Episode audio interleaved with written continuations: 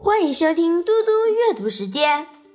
今天我要阅读的是《千字文》。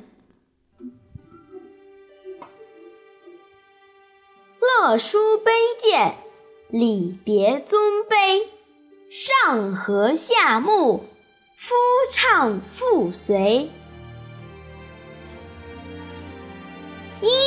要根据人们身份的贵贱而有所不同，礼节要根据人们地位的高低而有所区别，上下要和睦相处，夫妇要一唱一随，协处和谐，国和家都要和睦，人与人之间无论地位高低、富贵贫贱、辈分大小。都要和睦相处，恩爱和谐，千千万万个家庭和睦了，社会就有了太平的基础。我现在来为大家讲一个故事，《举案齐眉》。梁鸿是东汉名士，而且是个儒雅倜傥的美男子。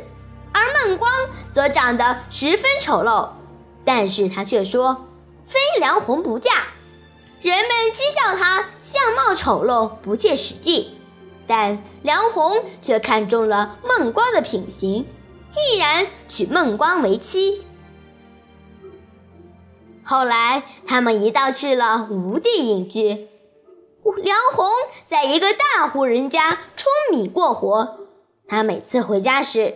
孟光早已为他做好了香喷喷的饭菜。吃饭时，孟光不敢抬头看丈夫，半屈着身子，将盛着饭菜的托盘举至眉前，端给丈夫吃。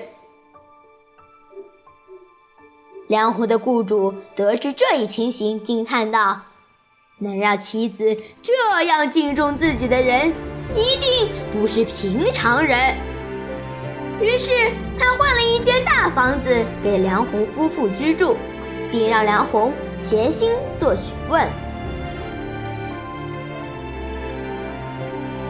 谢谢大家，我们下次再见。